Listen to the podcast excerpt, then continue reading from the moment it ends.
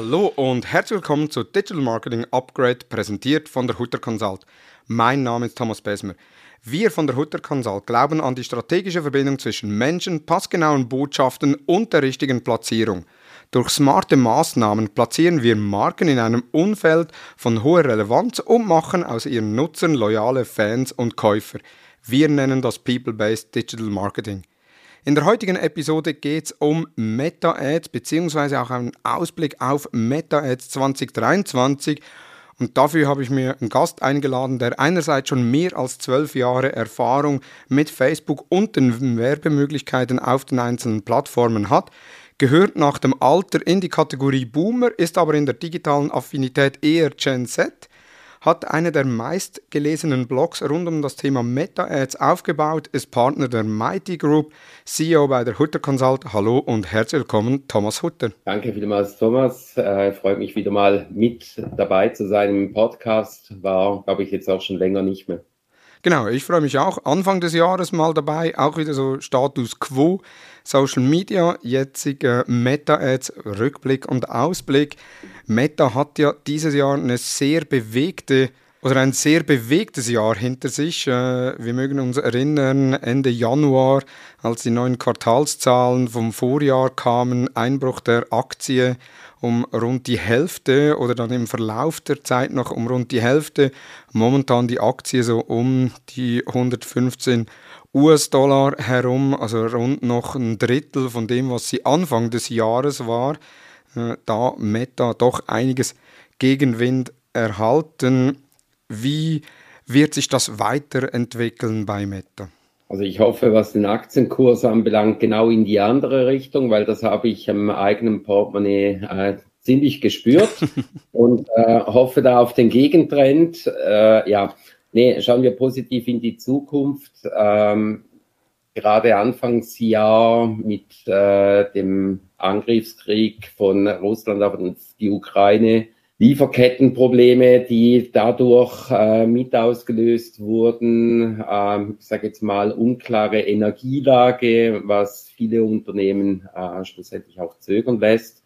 Gleichzeitig ähm, Rücklauf im Umsatz, was äh, angesichts der relativ hohen Resultate in den letzten zwei Jahren ähm, auch von mir aus gesehen irgendwo mal dazu gehört, äh, dass es eine Konsolidierung gibt ähm, aber ja, die Zahlen sind extrem zurückgegangen, was den Wert anbelangt. Umsatz äh, und die Zahlen, wenn man die von Meta ein bisschen genauer betrachtet, die sind nicht in diesem äh, Ratio zurückgefallen.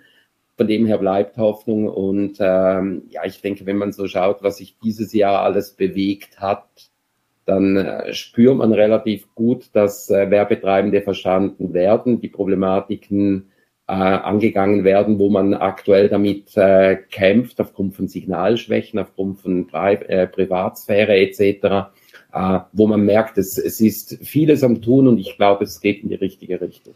Du hast gesagt, eben die Kennzahlen, also einerseits im Aktienkurs klar stark rückläufig oder massiv rückläufig, wird, es hat sehr viel auch mit den Investitionen in das Metaverse zu tun oder eben auch äh, dass momentan das Metaverse ja noch nicht monetarisiert werden kann. Andererseits hat die Apps of Family, wie man es nennt, äh, die Facebook-Plattform, Instagram, WhatsApp weltweit äh, in fast allen Regionen an Nutzerinnen und Nutzer zugelegt. Auch Facebook selbst, wo es man ja immer wieder als tot erklärt hat, hat über das Jahr hinweg rund 3% mehr Nutzer äh, als Anfang des Jahres. Das ist jetzt relativ wenig, wenn man es vergleicht mit TikTok oder anderen Plattformen, die am Aufkommen sind. Aber eben wie gesagt, die sind am Aufkommen. Das heißt, Facebook hat ja da schon eine sehr hohe äh, Durchdringung im entsprechenden Markt. Richtig, also die, die Penetration der Plattformen, die ist äh, unheimlich hoch und entsprechend sind natürlich auch Wachstumszahlen, wie man das von wachsenden Plattformen kennt, schlicht und einfach nicht mehr möglich. Ähm, die Unkenrufe, Facebook stirbt, äh, ich glaube, die haben wir, wenn es den Podcast seit zehn Jahren gäbe, hätten wir das jedes Jahr mit drin. ähm, die hört man immer wieder und man wird auch immer wieder aufgrund der Zahlen eines Besseren belehrt. Was äh, sicherlich äh, der Fall ist, ist, dass äh, sowohl Facebook wie auch Instagram nicht mehr die hippen äh, Trendsetting-Plattformen sind, wie sie das vielleicht früher einmal waren. Nichts, nichtsdestotrotz, sie sind massiv genutzt und, und sie werden täglich genutzt und das mit einer Vielfalt, ähm, wo man nicht mehr sagen kann, Otto normal Facebook-Nutzer macht das und das oder Anna auf Facebook macht das und das und es sind individuelle Facebook-Welten, die zusammengestellt werden. Du hast Metaverse angesprochen. Ähm, ich fand diesen Aufschlag, äh, den Meta da gebracht hat, so in Richtung alle Kraft, in Richtung Metaverse, fand ich mutig. Mutig, insbesondere wenn man weiß, dass äh, noch nicht die Dinge zur Verfügung stehen, wie man das Metaverse in Zukunft sieht. Ich glaube, das wurde auch an vielen Stellen falsch verstanden, dass die Prioritäten jetzt nur noch darauf gesetzt werden und nicht auf die anderen Dinge was äh, sicherlich Unsicherheit äh, auch bei Anlegern, äh, bei, bei Analysten ausgelöst hat.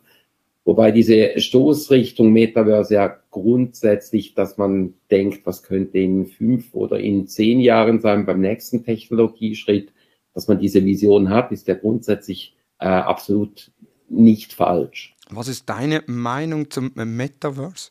Ja, hochspannend. Äh, hochspannend, was es da für Möglichkeiten geben kann oder wird, insbesondere eben, wenn man die Technologie auch noch einen Schritt weiter denkt, als sie heute ist, äh, sprich Hologramme, sprich äh, Dinge, die direkt auf den Augen sitzen anstelle von einem Handy, Eingaben, die vielleicht eben nicht Stimme oder Tastatur gesteuert sind, sondern vielleicht irgendwo auch äh, mit Hilfe von Gedanken ähm, Anwendungsmöglichkeiten nur schon im Zusammenhang mit Meetings und Kollaboration äh, spannend.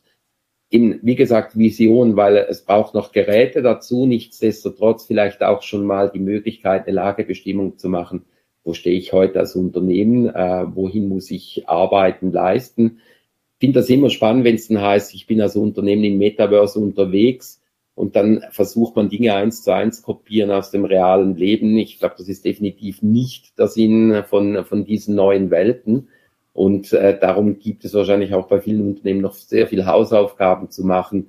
Ähm, gerade wenn, wenn Unternehmen sagen, sie möchten im Metaverse aktiv werden, beispielsweise Kundensupport, wie denken sie sich Teil? Sind da entsprechend Mitarbeiter Metaverse online? Oder mache ich mir heute schon Gedanken, wie funktioniert Dialogkommunikation beispielsweise mit Hilfe von Chatbots und Automatisierungen? Äh, inwieweit geht Voice-Generated äh, Messaging etc., äh, wo einfach noch sehr viele Gedanken gemacht werden müssen. Also das heißt, auch wenn es das Metaverse so in der Definition von Mark Zuckerberg oder von Meta selbst mit der Verbindung zwischen physischer und virtueller Welt so noch nicht gibt, können sich Unternehmen bereits vorbereiten, um erste Schritte dann auch im Metaverse machen zu können, ohne dass sie da selbst direkt eine große virtuelle Welt aufbauen. Absolut. Ähm, grundsätzlich, ich meine, viele Unternehmen Web 1.0 mehr oder weniger im Griff. Man sieht immer noch teilweise Websites, die katastrophal sind, auf gut Deutsch. Ähm, Web 2.0, ja, unterschiedliche Ausrichtungen, unterschiedliche Umsetzungstiefen beziehungsweise Reife gerade bei den Unternehmen. Das wäre dann sicherlich auch mal ein Schritt, inwieweit habe ich das alles im Griff, bevor ich mich ans nächste Kapitel ranwage. Web 3.0 äh, bei, bei vielen noch ein sehr, sehr großes Thema und noch unberührt. Auch das sind Dinge, die irgendwo im Metaverse mitspielen werden. Und von dem her ich kann sicherlich Schritt für Schritt in Richtung digitale Reife gehen, aber es sind noch einige Schritte. Wenn wir zurückkommen auf Meta als Werbeplattform, hat ja Meta in diesem Jahr, äh, auch im letzten Jahr schon, aber in diesem Jahr noch mehr die Auswirkungen der Apple Tracking Transparency gespürt. Wie hast du das wahrgenommen, die ganze Thematik rund um Tracking und Datenqualität? Also am Anfang war ja ein relativ großer Einbruch, dann hatte man das Gefühl, dass sich das wieder ein bisschen normalisiert. Man sieht es jetzt aber in den Zahlen, dass die Tracking-Einschränkungen schon massiv sind. Ich behaupte jetzt mal dort, wo man Ersatzmöglichkeiten mit äh, integriert hat, äh, KPI beispielsweise, ähm, nimmt die Datenqualität zu, ist aber sicherlich auf einem Niveau, das tiefer ist als vorher äh, bevor die Änderungen äh, aktiv wurden. Und was wir ja jetzt auch sehen, ist, dass gewisse Modellierungen wieder zurückkommen, was die Unterteilung von Resultaten anbelangt. Aufschlüsselungen, die ja vorher so auch nicht mehr möglich waren, jetzt langsam wieder zurückkommen. Ähm, ich glaube, Unternehmen sind sich da nach wie vor in, in, der, in der Pflicht zu überlegen, wo kann ich Datenpunkte schaffen und wie optimiere ich darauf, dass ich möglichst viele Signale noch reinkriege. Aber ja, es ist spürbar. Hm. Wie hat sich dabei die Arbeit äh, rund um Meta-Ads äh, verändert? Also ich glaube, das äh, ist ja jetzt nicht nur auf dieses Tracking alleine oder diese Einschränkungen im Tracking alleine zurückzuführen, sondern man sieht generell, dass die Plattform ähm, vermehrt Aufgaben übernimmt, was vorher ins Optimierungsbusiness gehört hat. Beziehungsweise Kampagnen werden generell einfacher, man arbeitet mit weniger Zielgruppenunterteilungen, ähm, lässt da wesentlich mehr den Algorithmus arbeiten auch was das Aussteuern der Werbemittel, welches Werbemittel für welche Nutzerin oder für welchen Nutzer ausgespielt wird. Ähm, da haben wir ja jetzt viel mehr die Möglichkeit, breit zu gehen und so nach dem Motto, der Algorithmus äh, schafft das schon. Nichtsdestotrotz verändert sich natürlich die Arbeit äh, auf der Planungsseite, welche Strategien, welche Mechaniken dass ich einsetze.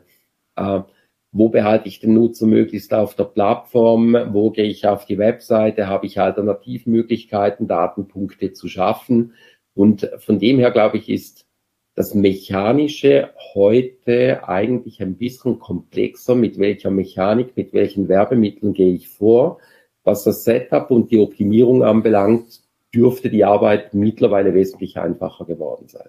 Also ist aufwendiger, passende Werbemittel zu generieren, als schlussendlich das Setup selbst einzurichten. Ja, be beziehungsweise, beziehungsweise wir haben ja in den, in den Seminaren eigentlich schon immer darauf appelliert, dass man eine gute Kampagnenplanung macht und sich überlegt, wie muss was ineinander reingreifen.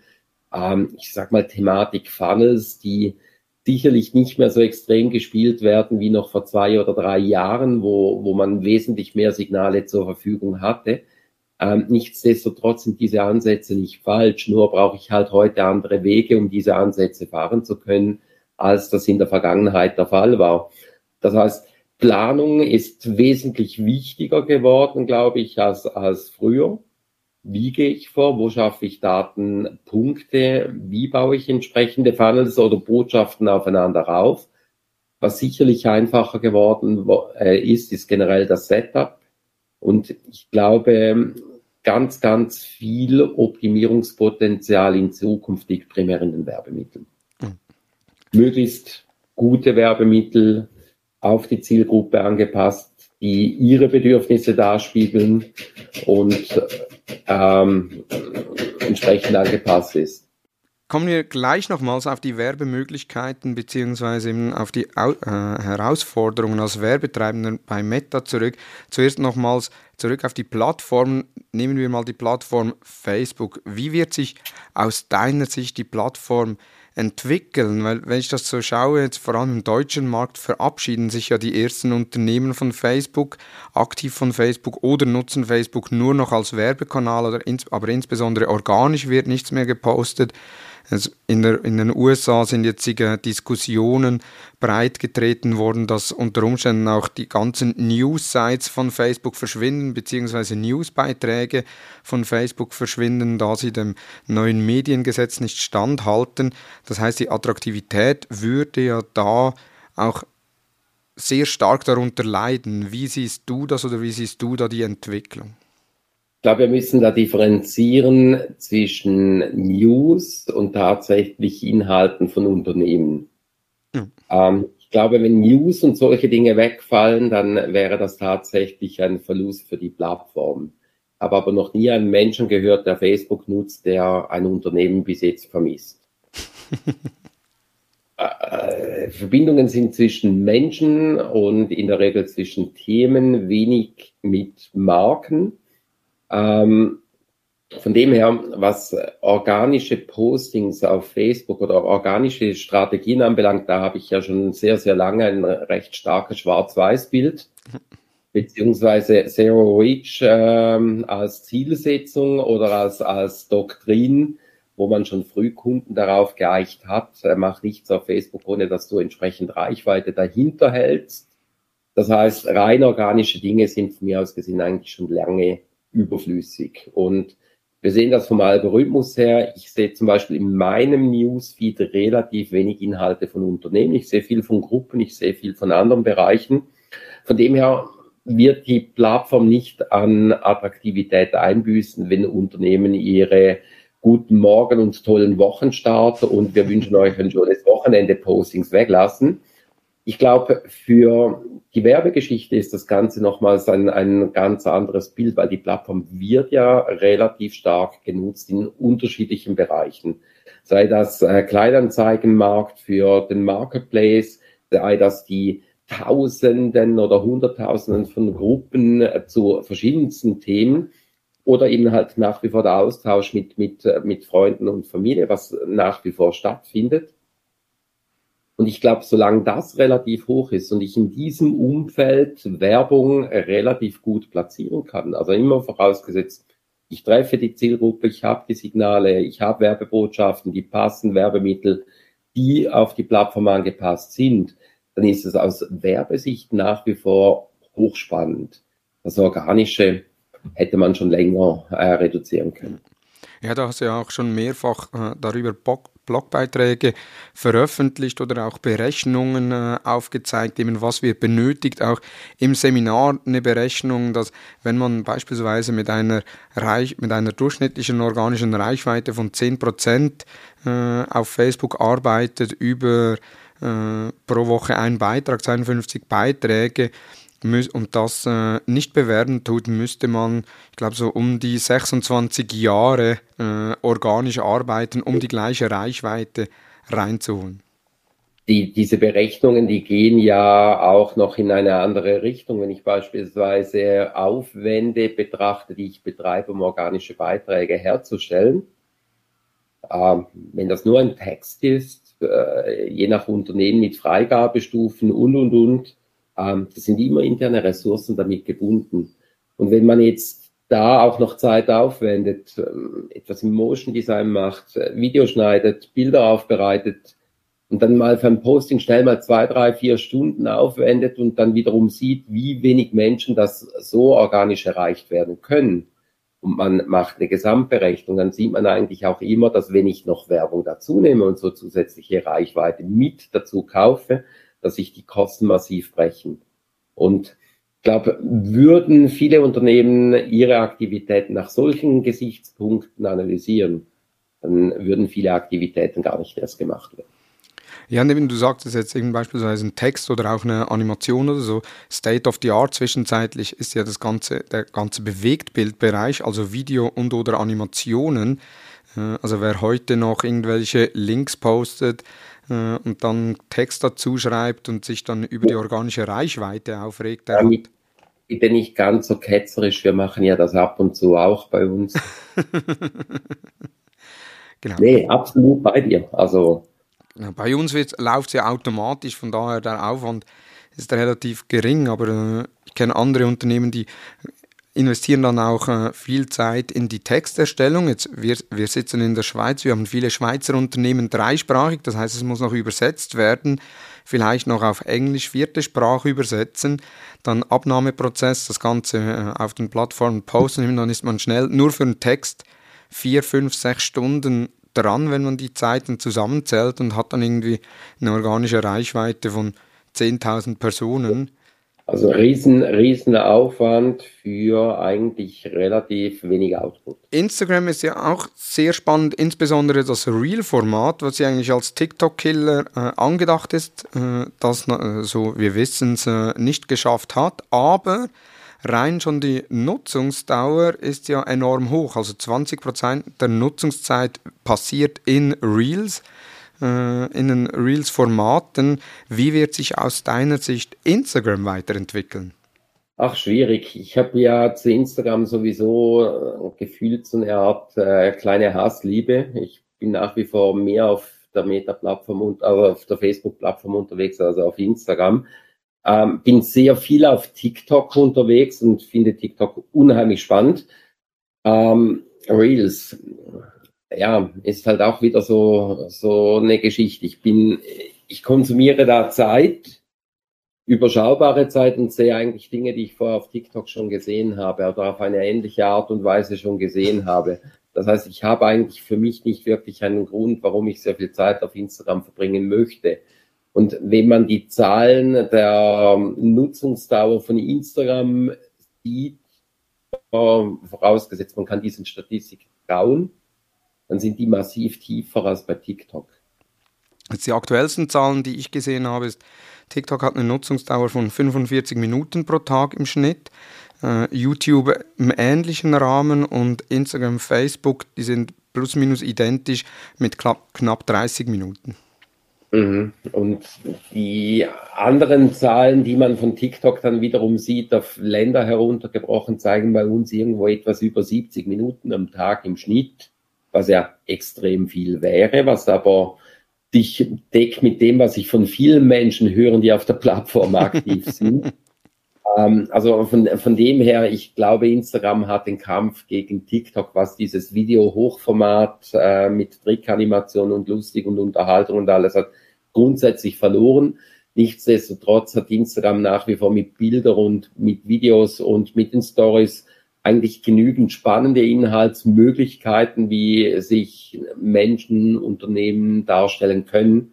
Und äh, die Existenz, die wird sicherlich nach wie vor gegeben sein und, und äh, spannend sein. Wenn ich jetzt aber eine junge Zielgruppe angehen muss, also junge Zielgruppe irgendwo, ich sag mal 35 und jünger, würde ich heute wahrscheinlich in, in einer Strategie zuerst auf TikTok setzen und dann auf Instagram als umgekehrt. Dann die nächste Family, äh, Mitglied der Family of Apps von Meta ist äh, schlussendlich WhatsApp. WhatsApp war ja mal angedacht, dass äh, Stories monetarisiert werden. Das wurde ja dann wieder zurückgezogen. Äh, wie siehst du die Zukunft von WhatsApp? WhatsApp finde ich extrem spannend. Ähm, man sieht ja, dass auch bis von außerhalb der Nutzung jetzt äh, Schweiz, Deutschland, Österreich, äh, wo man, wo man primär das Messaging nutzt, die Möglichkeiten mit Jobintegration, mit Produktintegration, ähm, der ganze Businessbereich mit, mit Messaging, äh, Automatisierungen, mit diesen Templates, ähm, das ist hochspannend. Und ich glaube, das bietet noch sehr viel Potenzial, vor allem auch im Transaktionsbereich drin, was heute nicht genutzt wird. Heute sieht man häufig WhatsApp-Newsletter und, und solche Dinge als primären Anwendungszweck. Aber ich glaube, in diesem Bereich bietet die Plattform unheimlich viel und wahrscheinlich auch für viele kleinere Unternehmen, die sich wahrscheinlich mit dieser Thematik hierzulande auch noch nicht wirklich beschäftigt haben, sehr viel Potenzial, ähm, einfaches Business darüber abzuwickeln. Wie wird Meta WhatsApp zukünftig monetarisieren, indem dass sie Werbung einblenden? Ich glaube, die Monetarisierung, die wird primär über das Business Messaging gehen bei WhatsApp. Das heißt, Unternehmen, die ihre Followerschaft darüber erreichen wollen oder ihre Abonnenten erreichen wollen, die sich außerhalb von Zeitfenstern bewegen werden für, oder bezahlen für die Reichweite oder für das Erreichen dieser Menschen. Ähm, wenn entsprechende Interaktionen schnell zurück erfolgen, in, innerhalb von diesem 24-Stunden-Fenster bleiben Antworten da kostenlos. Ähm, genau das gleiche ist, wenn ich als Nutzer ein Unternehmen, das WhatsApp Business nutzt, äh, anspreche, ist das für das Unternehmen kostenlos und wenn sie darauf antworten, ebenfalls innerhalb von diesem Zeitfenster. Nur wenn man da natürlich an den Verteiler denkt, sag mal, mehrere Hunderttausende oder sogar Millionen von Empfängern in diesem Bereich und Nachrichten kosten jeweils irgendwo einen, einen äh, Cent-Bereich ähm, dann wird sich das natürlich wahnsinnig und, und äh, das sind spannende Einnahmequellen für das Unternehmen. Spannend ist ja auch, äh, bis anhin war ja WhatsApp, äh, insbesondere in den USA, nicht die Messaging-Plattform Nummer eins, sondern das war ja der Facebook Messenger. Und auch jetzt äh, gibt es aktuell Zahlen, dass Messenger oder WhatsApp den Facebook Messenger auch in der Nutzungszahl in den USA überholt haben, was darauf zu schließen ist, dass da WhatsApp weitere Dienstleistungen oder Möglichkeiten im Business Messaging sehr wahrscheinlich noch integrieren werden, weil eben jetzt WhatsApp halt durch den großen Markt USA auch eine entsprechende Reichweite äh, dazu gewonnen hat. Mhm. Man muss ja sehen, dass die äh, Durchdringung von, von Facebook in den USA unheimlich hoch ist. Entsprechend, jeder hat so den Messenger zur Verfügung. Nur jetzt beispielsweise ähm, WhatsApp ist gekoppelt an eine Handynummer. Ähm, Facebook ist oder Messenger ist primär gekoppelt an den Facebook-Account in einigen Ländern auch an die Telefonnummer.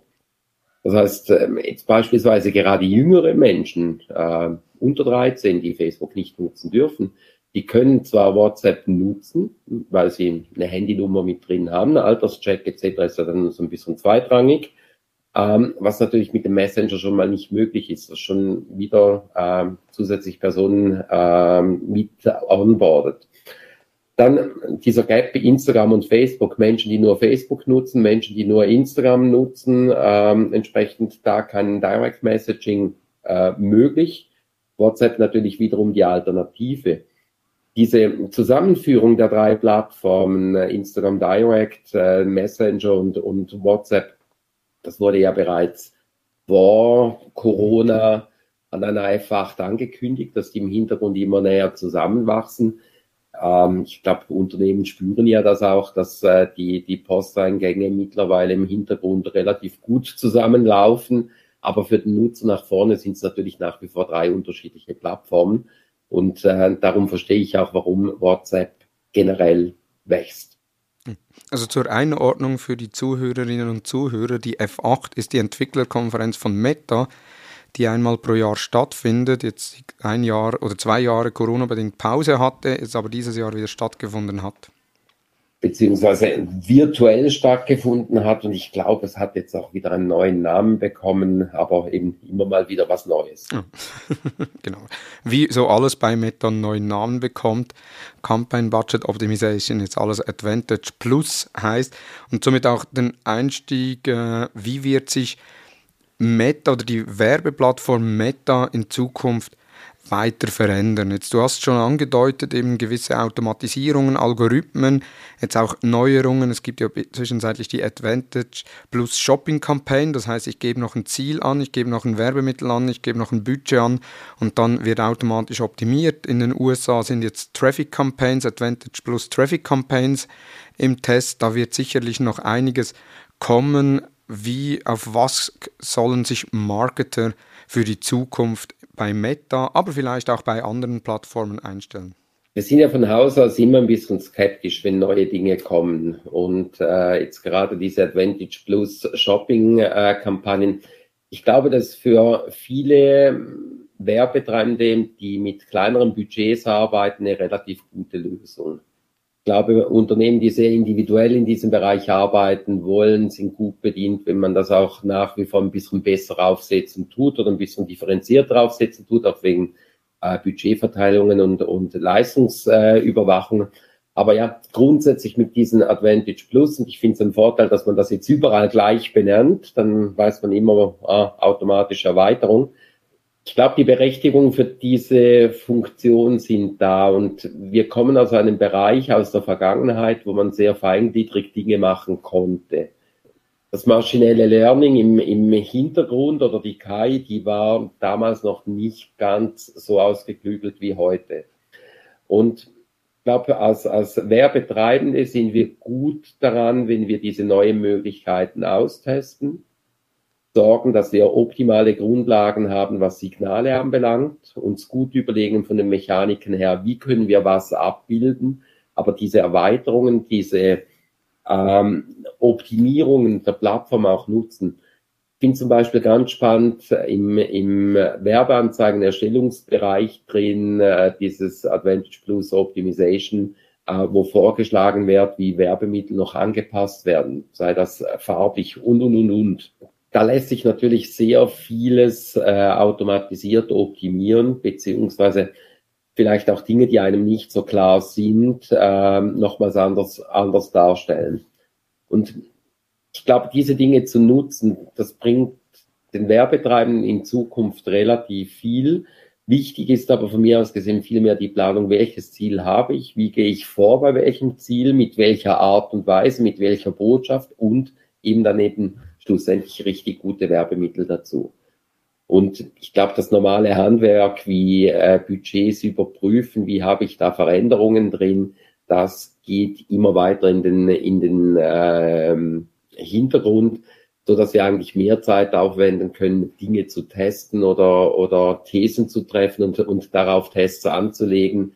Also eher Verschiebung der Arbeiten in Richtung Planung und wie mache ich was und das entsprechend austesten und weniger schraube ich jetzt da noch ein bisschen hoch oder runter.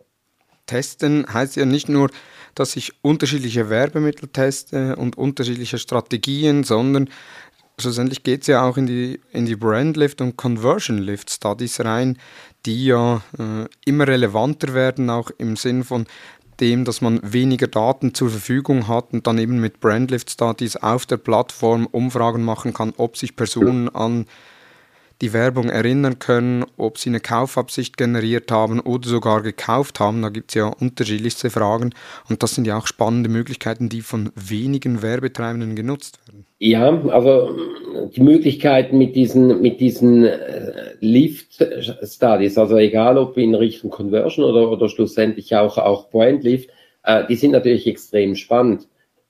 Ich glaube, Viele Unternehmen sind heute aber in der Denkweise noch nicht so weit, ich will solche Dinge entsprechend auswerten.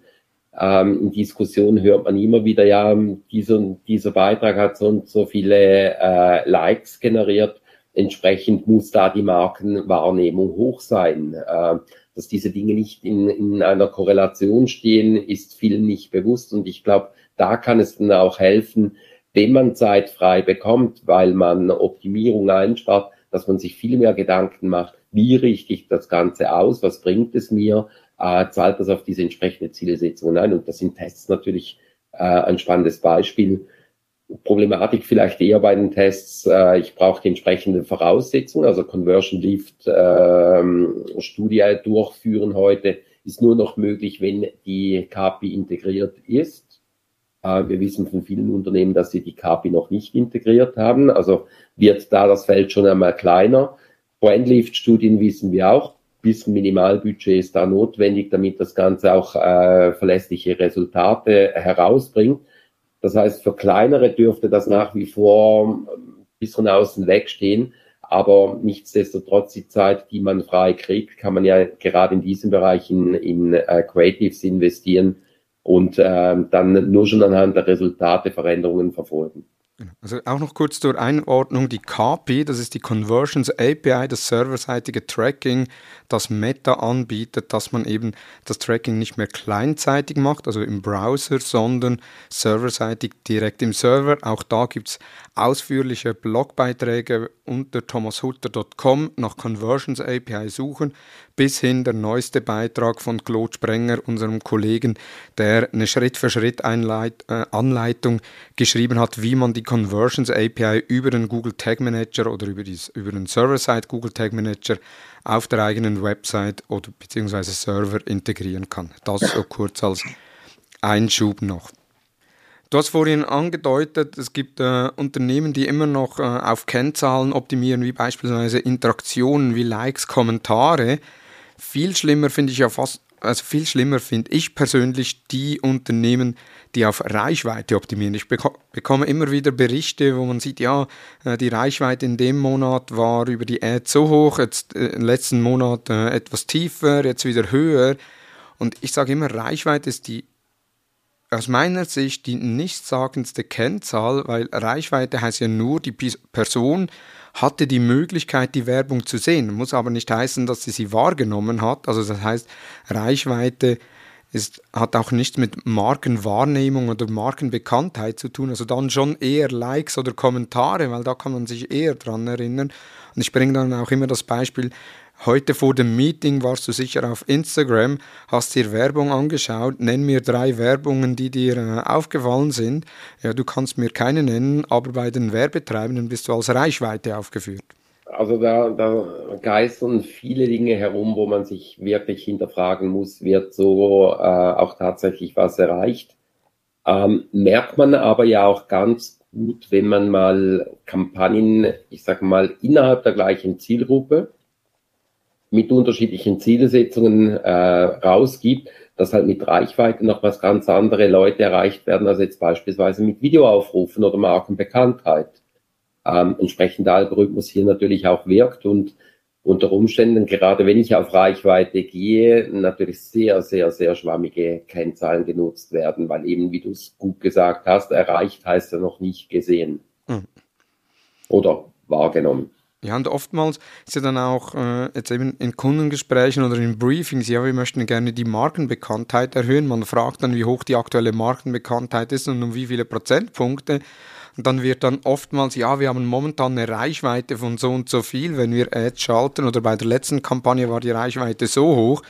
Und das hat ja dann nichts mit der Markenbekanntheit zu tun, weil eben eine Reichweite ist eine ist eine, ist eine Chance, dass man bei der Person eingeblendet wurde, heißt aber nicht, dass sie sie wahrgenommen hat. Wenn du jetzt im Produktentwicklungsteam von Meta arbeiten würdest, wel welches Werbeformat auf einer der Meta-Plattformen oder sogar auf allen Meta-Plattformen würdest du umsetzen? Würde ein Hybrid haben wollen zwischen der Instant Experience und dem Lead-Form. Also Funktionalität vom Leadform mit, dem, mit der Möglichkeit, Formularfelder automatisiert auszufüllen und zu verarbeiten, kombiniert mit den Möglichkeiten einer Instant Experience, was die Gestaltung anbelangt. Also, dass man nach der Formulareingabe, je nachdem, was man eingegeben hat, auf eine andere Instant Experience geleitet wird wäre eine Möglichkeit oder dass man äh, entsprechend die Formulareingabe noch vorbereiten kann, indem dass man ein Angebot, ein Produkt, eine Dienstleistung, was auch immer näher bringt und besser ausführen kann. Weil ich glaube, das ist jetzt im Moment gerade noch so ein bisschen der Schwachpunkt äh, bei den, bei den Lead-Ads, dass ich zwar mit Videos arbeiten kann, aber darin dann irgendwo eingeschränkt bin. Instant Experience finde ich ein hochspannendes Format, äh, wo man immer wieder tolle Resultate daraus sieht und das in Kombination, denke ich, wäre sehr, sehr stark. Also Instant Experience Ads sind ja die Vollbilderlebnisse, das heißt, man bildet auf der Plattform, auf Facebook, Instagram, wie eine Seite nach. Man hat einzelne Module mit Header, mit Text, mit Bildern, mit Carousels, mit Locations, mit Product Feeds, wo man integrieren kann. Äh, auch ein Formular oder ein Lead-Ad äh, oder Lead-Gen-Bereich kann man integrieren.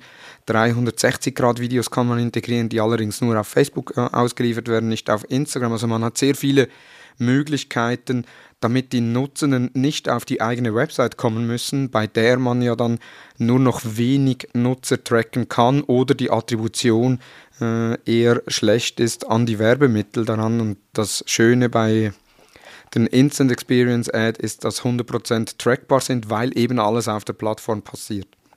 Und da zeigst du ja in den Seminaren auch immer wieder spannende Cases. Man findet die auch im Creative Hub.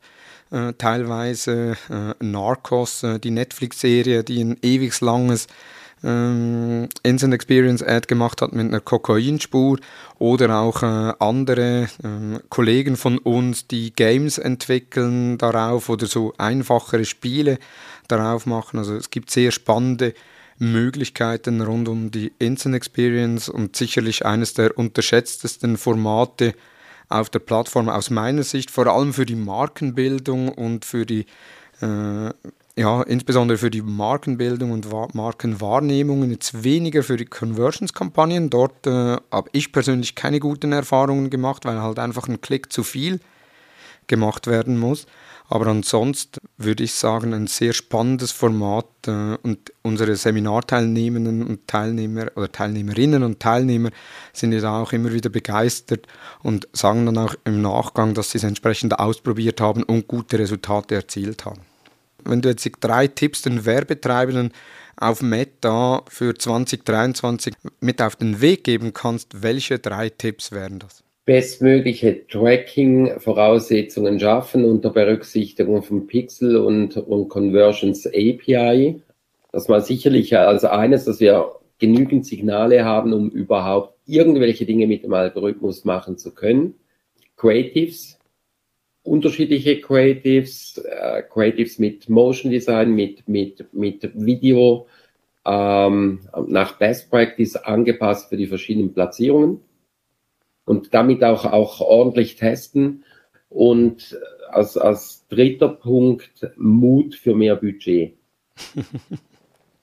Warum? Ähm, das hat nichts damit zu tun, dass man äh, Facebook unbedingt noch mehr Geld da lassen muss für die Werbung oder Instagram, sondern viele Dinge sind ja reine Mathematikbeispiele. Das heißt, äh, wenn ich Conversions habe, wo mich eine Conversion 50 Euro kostet und ich brauche aufgrund des Algorithmus 25 oder 50 Conversion, um aus einer Lernphase herauszukommen, ähm, dann brauche ich auch ein passendes Budget dazu.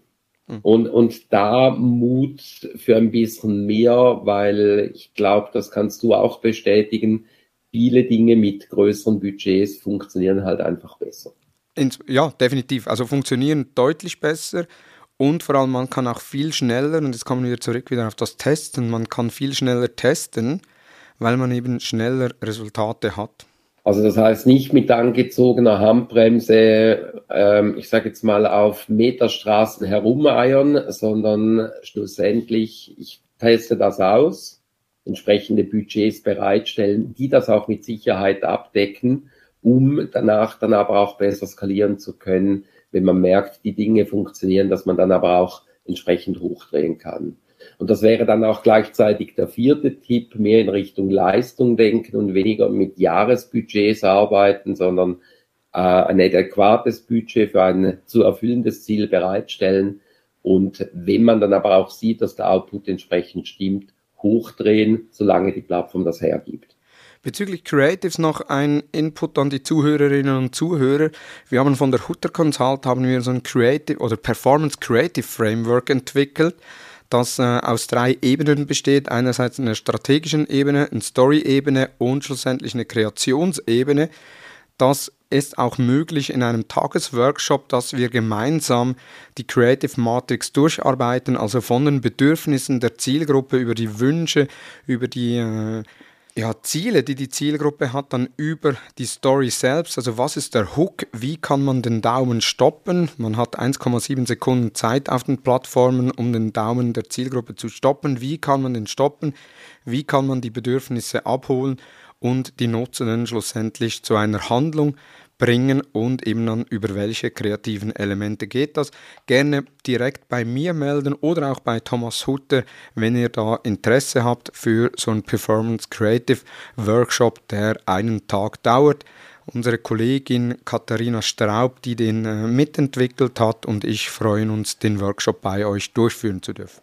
Vier Tipps, äh, sogar noch ein Bonustipp äh, mit auf den Weg gegeben sehr eine spannende Episode, Thomas. Äh, einige Ansichten, wo ja, viele kan kannte ich natürlich von dir schon.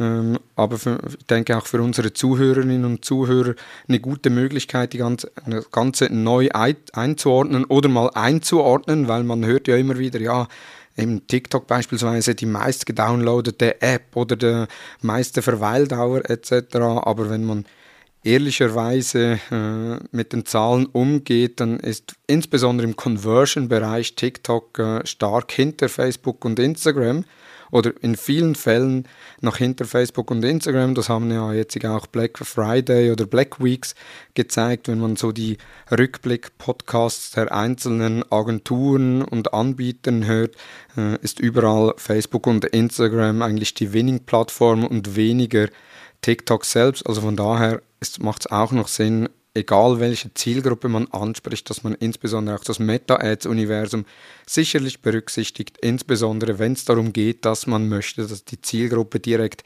Geld ausgibt und nicht einfach nur unterhalten wird. Thomas, vielen herzlichen Dank, dass du wieder mal mit dabei warst. Äh, unsere Zuhörerinnen und Zuhörer werden dich sicherlich schon bald wieder hören. Äh, Themen haben wir ja noch genug. Und das, obwohl du ja heute Morgen beim Zahnarzt warst, also bis zum Mittag stand es ja um deine äh, Sprecherfähigkeiten noch eher, ja, gab noch, war, noch, war noch Luft nach oben. Zwischenzeitlich hat man nichts angemerkt. Von daher trotzdem vielen Dank, dass du zugesagt hast und die Zeit gefunden hast. Danke vielmals und äh, ja, auf das nächste Mal. Vielen Dank. Hat euch die Episode gefallen? Dann bewerte uns auf iTunes und Spotify und folge uns natürlich im Podcast-Player deines Vertrauens. Feedback zur Episode gerne via Facebook, Instagram, LinkedIn oder per E-Mail an dmu.hutter-consult.com. Vielen Dank fürs Zuhören und ich freue mich, wenn du bereits am Montag bei den Social Advertising News des Digital Marketing Upgrade Podcasts der Hutter Consult wieder mit dabei bist. Vielen Dank und tschüss.